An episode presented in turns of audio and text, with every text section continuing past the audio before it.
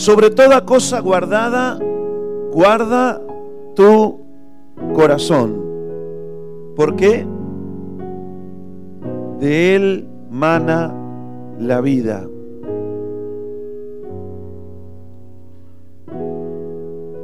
Sobre toda cosa. Uno guarda las cosas que son de valor, ¿no? Pero la que tiene más valor de todas es tu corazón. Tomen asiento. Y al ser tu corazón, Él dice, sobre toda cosa guardada, cuidada, protegida, guarda tu corazón. Si tu corazón se lo dejas a merced de una persona que te lo va a tratar mal, te lo va a quebrantar, te lo va a destruir, cuida tu corazón. A veces los adolescentes, las jovencitas, los jóvenes, andan así con el corazón. ¿No quieres mi corazón? ¿Quieres jugar con mi corazón?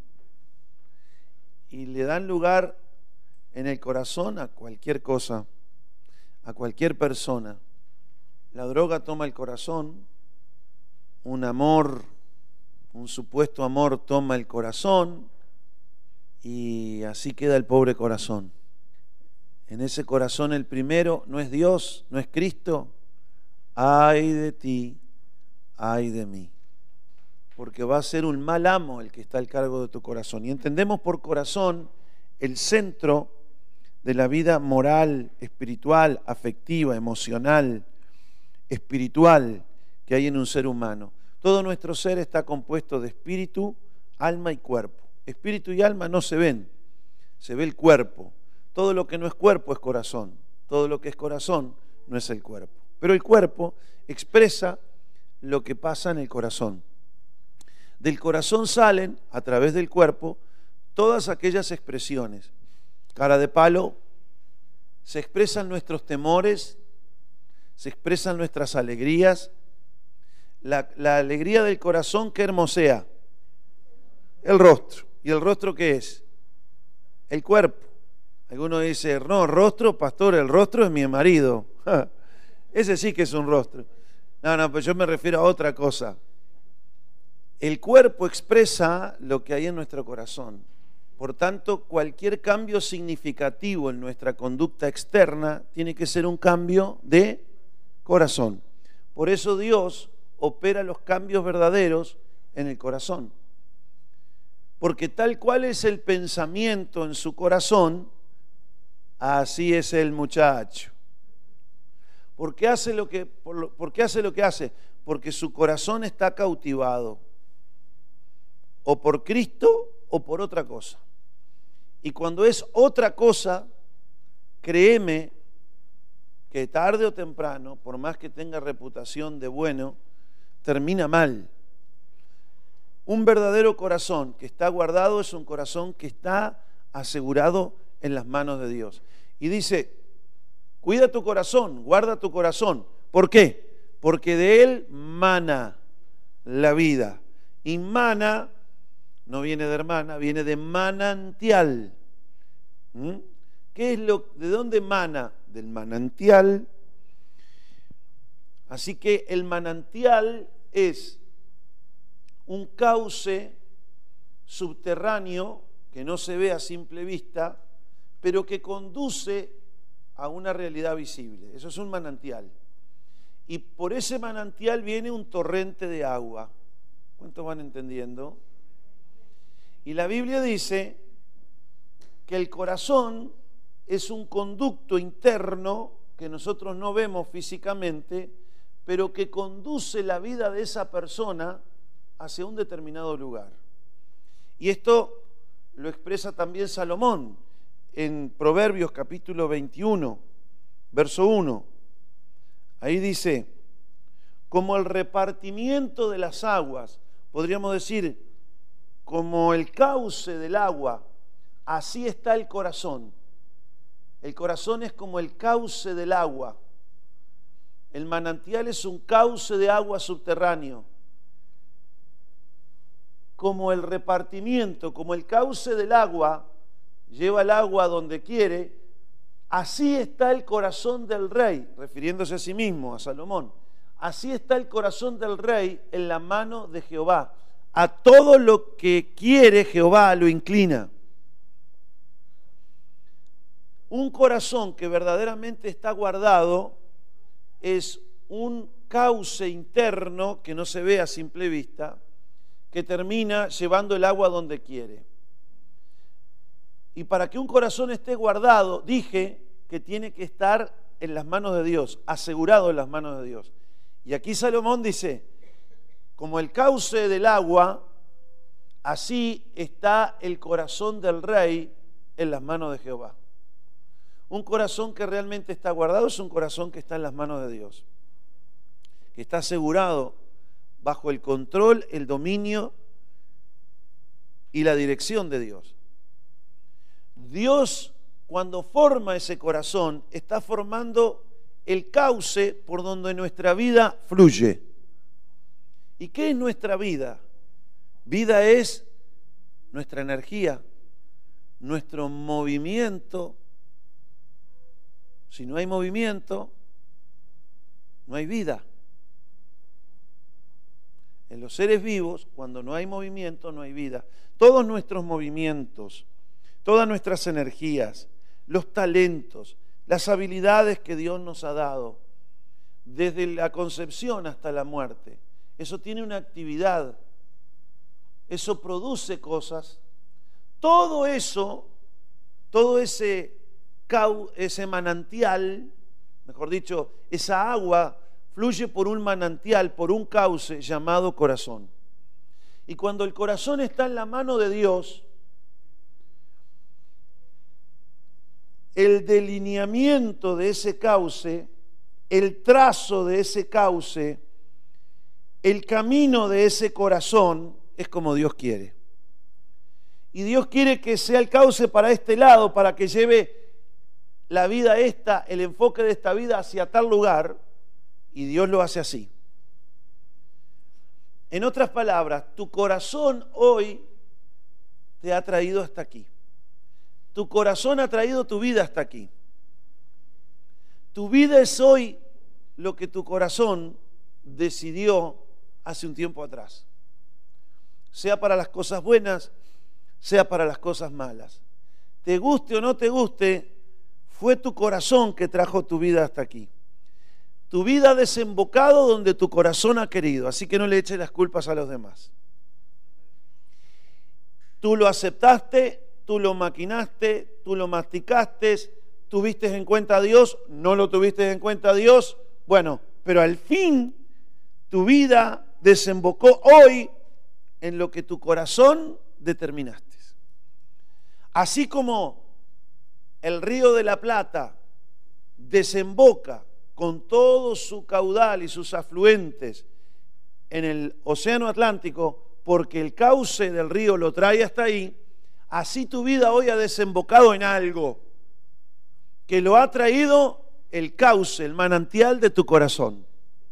Cuando el corazón está en las manos de Dios, ese cauce no lo delineas tú, no lo trazas tú, ese cauce lo hace el Señor. Dice el libro de Proverbios, muchos son los pensamientos y las maquinaciones que hay en el corazón, pero el Señor en el corazón del hombre, pero el Señor es el que guía, el que perfecciona, el que le da el cauce a esos pasos. Por eso es tan bueno poner ahí, en lugar de rey, poner tu nombre.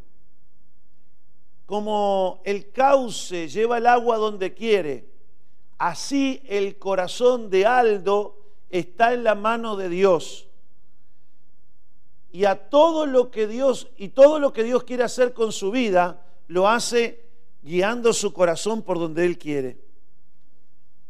Así está en la mano en las manos del Señor tu nombre ahí. Marta, Susana, Sebastián, Steven, Esteban, así está nuestro corazón. Qué bueno es tener esa fe para creer que mi corazón está en las manos de Dios. No estoy a merced de los demás, mi corazón está en las manos de Dios. Mi vida no está a merced de los demás, no está a merced de un régimen. Mi vida está en las manos del Señor.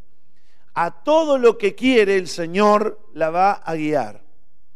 ¿Por qué hoy mi vida está invertida en el Señor y en su causa en la tierra? ¿Por qué? Porque mi corazón, que fue puesto en las manos de Dios, fue inclinado y fue conduciendo todas mis energías, mis talentos, mis resoluciones, mis intenciones, mis motivaciones, todo lo fue llevando mi corazón.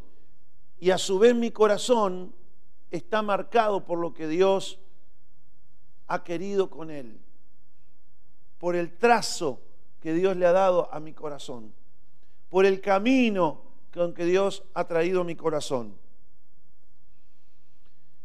El apóstol Pablo conocía este principio, por eso cuando él oraba por los tesalonicenses, en el capítulo 3, versículo 5, dice, y el Señor encamine vuestros corazones, el Señor Jesús, el Señor que es el Espíritu de Cristo, encamine vuestros corazones al amor de Dios y a la paciencia de Cristo. Si hoy los tesalonicenses vivieran y vivieran en amor de Dios y en la paciencia de Cristo, tendríamos que ver que fue Dios el que le dio el trazo, el cauce a la vida de ellos a través del corazón. ¿Cuántos están aquí? Por eso uno tiene que conocer y orar con sabiduría. A veces oramos para que las cosas nos vayan bien. Señor, te pido este, vida, salud y amor. Y que me vaya bien. A mí y a mis hijos y a mis nietos y te pido que nos bendiga y todo muy, muy centrado en sí mismo, ¿no? Pero pocas veces hacemos esta oración. Dios mío, haz lo que quieras hacer con nosotros. Encamina nuestros corazones al amor tuyo, a la paciencia tuya. Que mi vida desemboque continuamente en amarte a ti. Si hoy yo te amo a ti, Señor, es porque tú me encaminaste el corazón a amarte. Nadie se acerca a Dios porque quiere. Nadie ama a Dios porque puede. No hay mérito ninguno en el ser humano si ama a Dios, porque fue el Espíritu Santo el que le encaminó el corazón. Es un milagro que una persona crea y es un milagro que una persona ame a Dios y que toda la vida la invierta en Dios. Eso es un súper milagro. No es concebible en la mente humana, en el hombre natural, que se dedique a un Dios intangible, a, algo, a alguien que no ve, y que viva toda su vida condicionada a un Dios que no ve y a un Salvador que hace dos mil años visitó esta tierra en carne y sangre y que murió en una cruz. Que además fue la provisión de Dios para los pecados que yo tengo. Óigame, eso es locura. Todas esas cosas son locuras para la mente natural porque solamente se pueden discernir espiritualmente y solo Dios puede darnos ese discernimiento.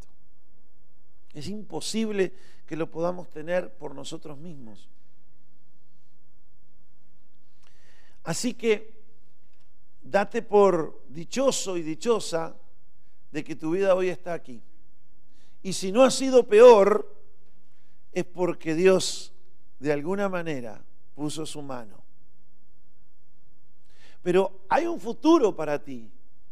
Y si tú aprendes este secreto y esta oración, vas a decir, Señor, mi corazón está en tu mano. Y a través de mi corazón conduce mi vida donde quieres. ¿Por qué?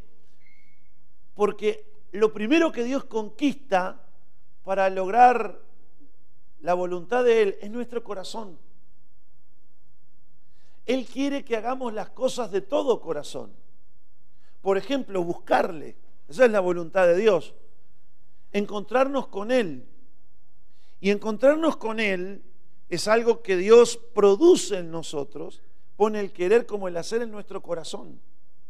Si nuestro corazón no se revela y es sumiso a Él, le vamos a buscar y le vamos a buscar de todo corazón. ¿Y por qué lo vamos a encontrar? Me buscaréis y me hallaréis porque me buscaréis de todo vuestro corazón. Dios quiere que amemos a Jehová de todo corazón, de toda nuestra alma y de toda nuestra fuerza. Así lo dice la palabra de Dios.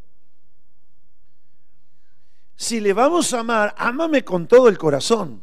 Si me vas a servir, sírveme de todo corazón.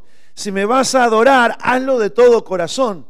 Pero para que sea de todo corazón, todo mi corazón, tiene que estar en su mano. Para que lo incline a amarle, a adorarle y a servirle y a buscarle de veras, de todo corazón. Por eso nuestra fe tiene que decir, Señor, yo creo que tú puedes hacer esto. Cuando se les acercaron los ciegos, supieron que Jesús pasaba por ahí y que era la respuesta a la necesidad que ellos tenían, la necesidad de ellos era la ceguera, mejor dicho, la necesidad era salvación, pero también era sanidad a sus ojos. Cuando pasó Jesús, ellos comenzaron a los gritos pelados. Y el Señor se les acercó y les dice, ¿creéis que puedo hacer esto? ¿Crees que puedo hacer esto? Si tú te has dado cuenta hoy, se te ha revelado a tus ojos de que la clave que está es que tu corazón esté en la mano de Dios y que Él lo incline a donde quiera, entonces comienza a clamar. Y en tus tiempos particulares comienza a clamar. Y dile la respuesta que le dieron los ciegos a Jesús, que le agradó a Jesús y que Jesús le concedió el milagro además. Señor, yo creo que tú puedes hacer esto que te estoy solicitando. Creo porque es tu voluntad y creo porque mi corazón ya está en tu mano y creo que a todo lo que tú quieres lo vas a inclinar. Que todo el torrente y el potencial, la energía y el movimiento, las motivaciones y mis actitudes, todas las palabras que salgan de mi corazón van a ser como la vida misma mía que fluye a través de mi corazón el cual tú lo vas a inclinar a todo lo que tú quieres. Yo creo que mi vida va a desembocar en lo que tú quieres. Mi vida va a terminar como tú quieres, porque mi corazón está en tu mano. Cuando el corazón no está en las manos de Dios y nosotros tenemos nuestra conciencia cautiva en la palabra de Dios, nuestra conciencia nos dice, no, Satanás quiere robar tu corazón también. Y quiere llevar tu corazón por donde Él quiere. Satanás también te quiere robar el corazón. Me robaste el corazón.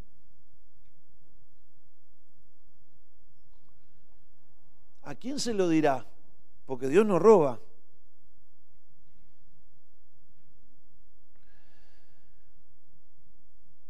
¿Quién te ha robado el corazón? Mira, Satanás usa elementos nacidos del trópico terrestre, de la selva autóctona terrenal, para que te roben el corazón en nombre de Él. Y cuando Salomón era ya viejo, dio lugar en su lugar, en el lugar de Dios, dio lugar a las mujeres, que dice que inclinaron su corazón a la idolatría. Y se encendió la ira de Jehová contra él, porque su corazón ya no era recto y para con Dios, como lo fue en todo tiempo el de David. Satanás puede robarle el corazón a una nación.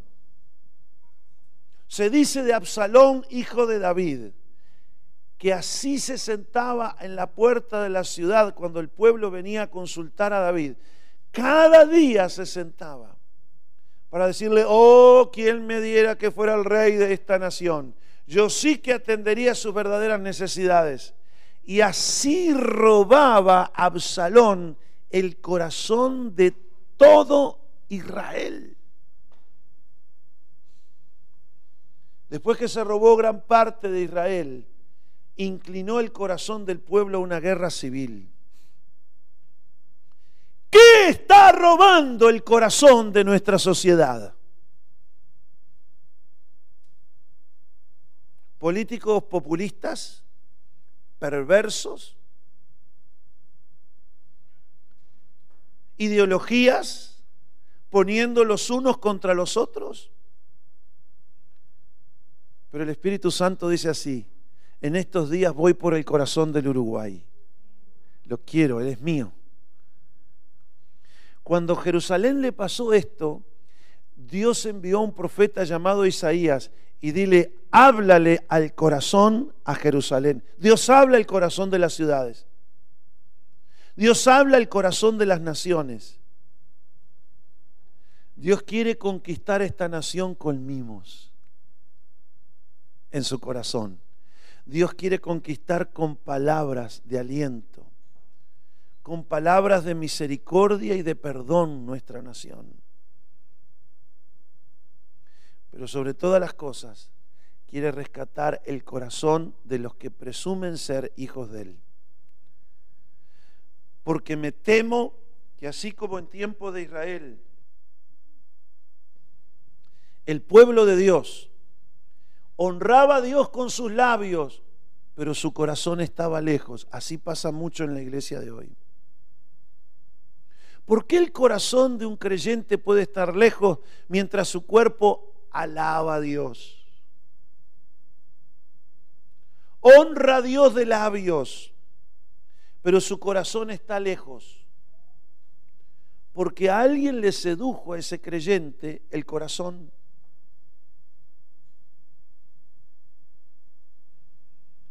Y de repente el corazón le crecieron alas y se fue tras su seductor.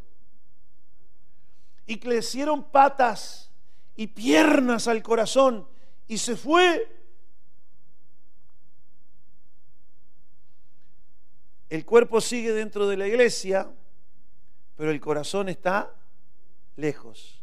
La boca sigue cantando gloria a Dios y aleluya, pero su corazón está lejos.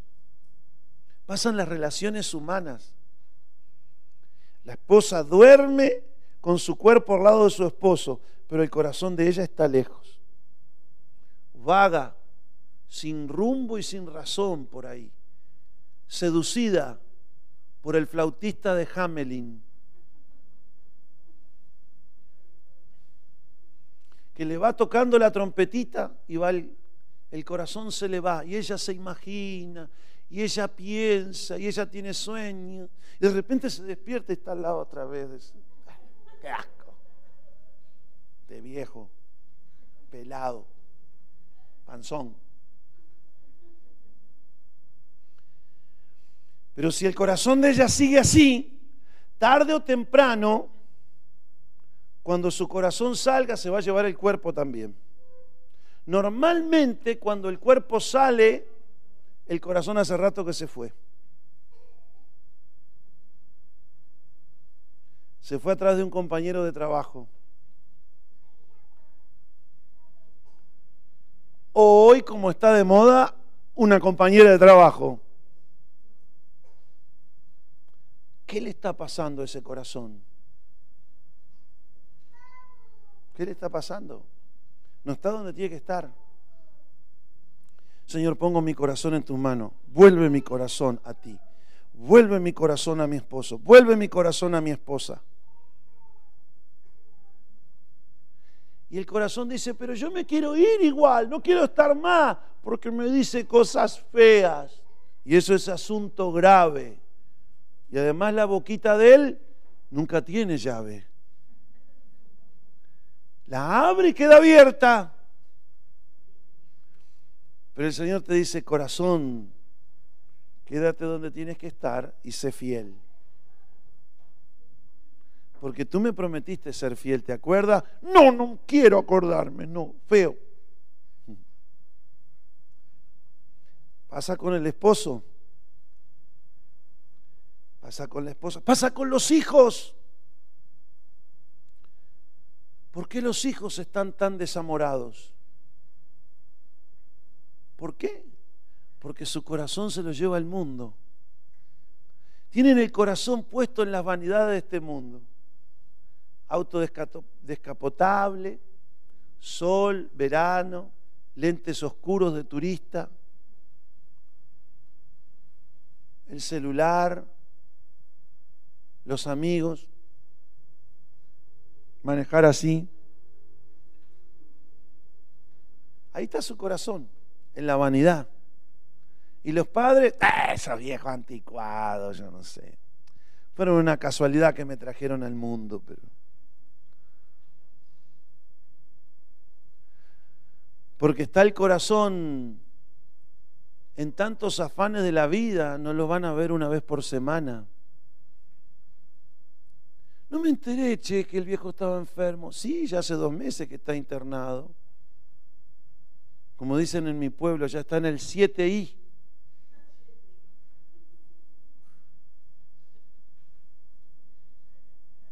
Mm. Dicen sí. Está en el 7. Pero no me diga que está en el 7. Sí, está. Pero papá, sí, tu papá y el mío, le dice el hermano. No te puedo creer. Y nadie me dijo nada, como dice Jaime Ross. El último tren pasaba el martes de madrugada y nadie me dijo nada. Lo que pasa es que tú nunca lo vas a ver, porque tu corazón no está con ellos. No, no me digas eso a mí. Ponen excusas. Por eso una de las cosas que va a ocurrir en estos días, que Dios enviaría el espíritu de Elías, ¿para qué? Para hacer volver el qué? De los padres a los hijos. Y de los hijos. Y el Señor que encamine el corazón de esos hijos a honrar, amar y a respetar a esos padres. Pero sobre todas las cosas, amar y a respetar con todo su ser al Padre Celestial. Vuelve mi corazón a ti, Señor. No dejes que nadie me lo robe. A veces en forma personal el diablo, a través del resentimiento, te enajena el corazón con odio. Y cuando el corazón no está con alguien, pone excusas. Pone excusas. Ya no está tu corazón ahí. ¿Por qué? Porque no lo cuidaste y se fue. Entonces, ¿qué haces? Pones excusas. Cuando alguien no quiere algo de corazón, ¿sabes qué hace? Pone argumentos. ¿No está tu corazón con Dios? Pone argumentos. Usted le pregunta hoy a la gente que no vino a la iglesia, le hacemos una entrevista para Canal 12 mire, estamos haciendo una entrevista, díganme, ¿por qué usted no fue y se congregó una vez a la semana en esta semana? Bueno, porque hacía mucho frío y otros me daban chuchos de calor y otros te dicen porque el último tren pasaba y fue el martes de madrugada, o sea que el domingo no hay tren. Y te pueden poner las excusas más absurdas por un nuevo presidente, ¿Saben por qué? Porque no está el corazón. Cuando alguien no tiene el corazón contigo, pone excusas para abandonarte, para dejarte.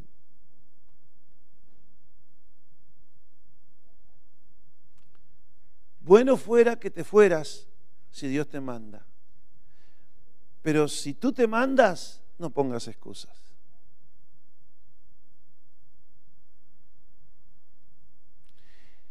Eso pasa porque el corazón, ya no siento amor, dice el corazón, y la palabra de Dios dice, ¿y a mí qué me importa?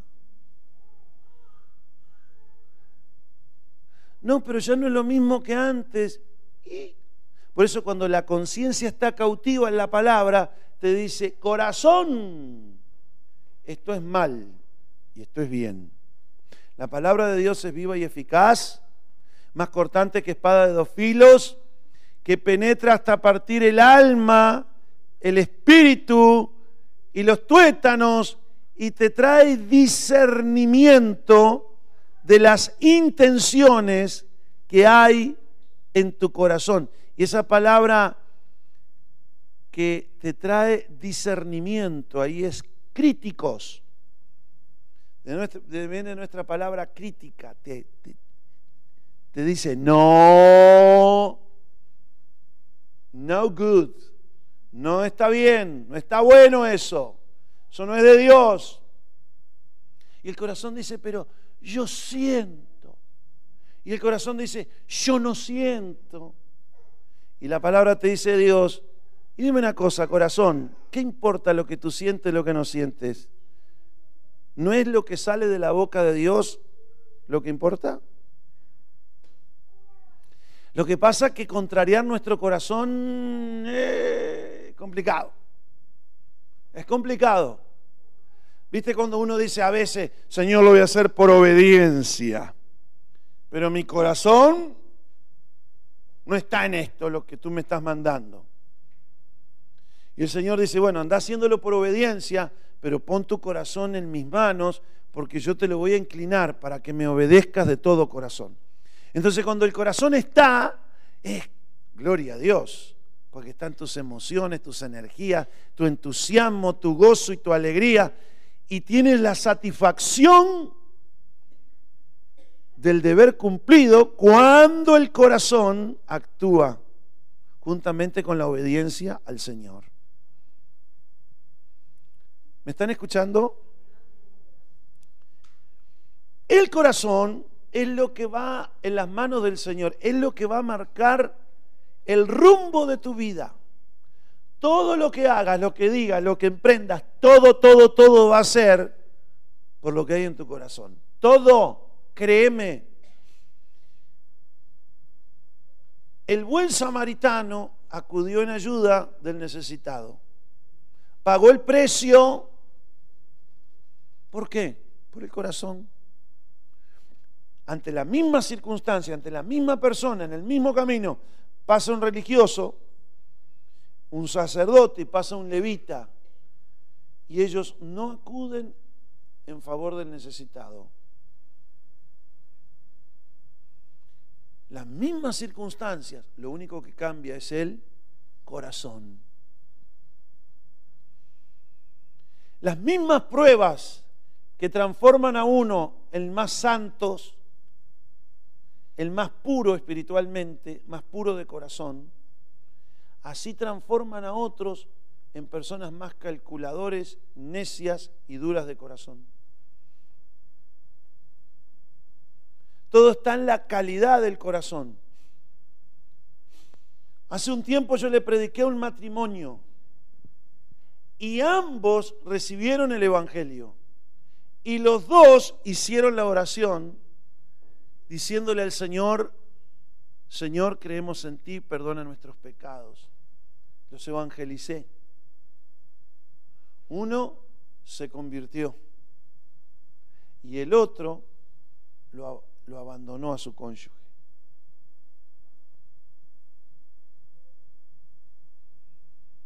A los pocos días se alquiló un camión, lo puso de culata y vació la casa. Y me dice mi nuevo amigo y hermano, se llevó el cuadro, ah, y el clavo también, mirando bien. ¿Por qué pasa eso? Si ambos se les predicó lo mismo, ¿por qué uno se consagra 100% y aún, este muchacho me decía, si eso tuvo que pasarme para que yo conociera profundamente a Cristo, lo recibo con lágrimas y con gozo. Fíjese usted. Y el otro argumenta lo contrario. Ah, Si ya las cosas estaban mal, lo que faltaba ahora, volvernos religiosos. Oh God. Todo está en la calidad del corazón. No dejes que nadie te robe tu corazón.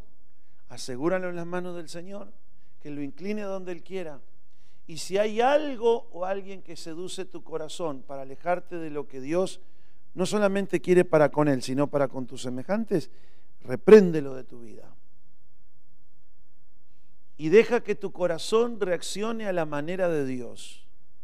Y tu vida va a ser muy útil para su pueblo y para la gloria de Dios. Sobre toda cosa guardada, guarda tu corazón. Vamos a ponernos de pie. Vamos a orar juntos para finalizar. Hoy reconocemos que tenemos en nuestro poder la decisión de entregar completamente nuestro corazón a las manos del Señor y ponerlo 100% en sus manos. Oramos para que el Señor purifique nuestro corazón como el oro es purificado en el fuego y que quede asegurado bajo su total dominio. Como dice el Salmo 112, versículo 8, que dice que el corazón del justo asegurado está en Jehová. Es como que está atado a las manos de Dios. Inclina mi corazón, Señor, que está en tu mano. Que está en tu mano. Inclina nuestro corazón que está en tu mano. A todo lo que tú quieres. A todo lo que tú quieres. Asegura. Asegura. Mi corazón. Mi corazón. En ti, Señor. En ti, Señor y como el cauce del río y como cauce del río lleva sus aguas lleva sus aguas a desembocar donde quiere. a desembocar donde quiere. Así Señor así Señor mi corazón está en tu mano. mi corazón está en tus manos es el manantial es el manantial por donde fluye mi vida, por donde fluye mi vida, a donde tú quieres, a donde tú quieras.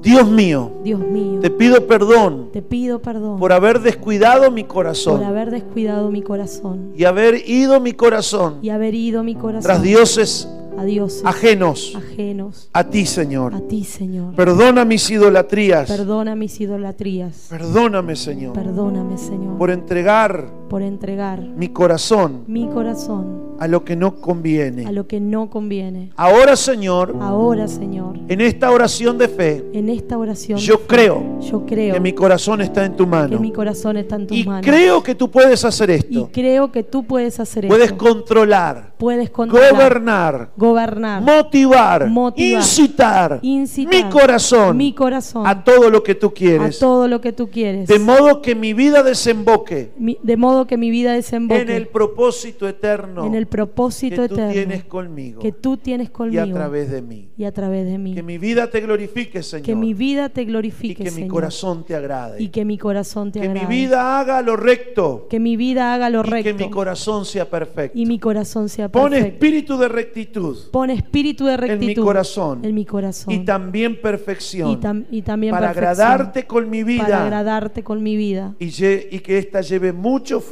Y que ésta lleve mucho fruto. Para tu gloria, Para Señor. tu gloria, Señor. Amén. Amén.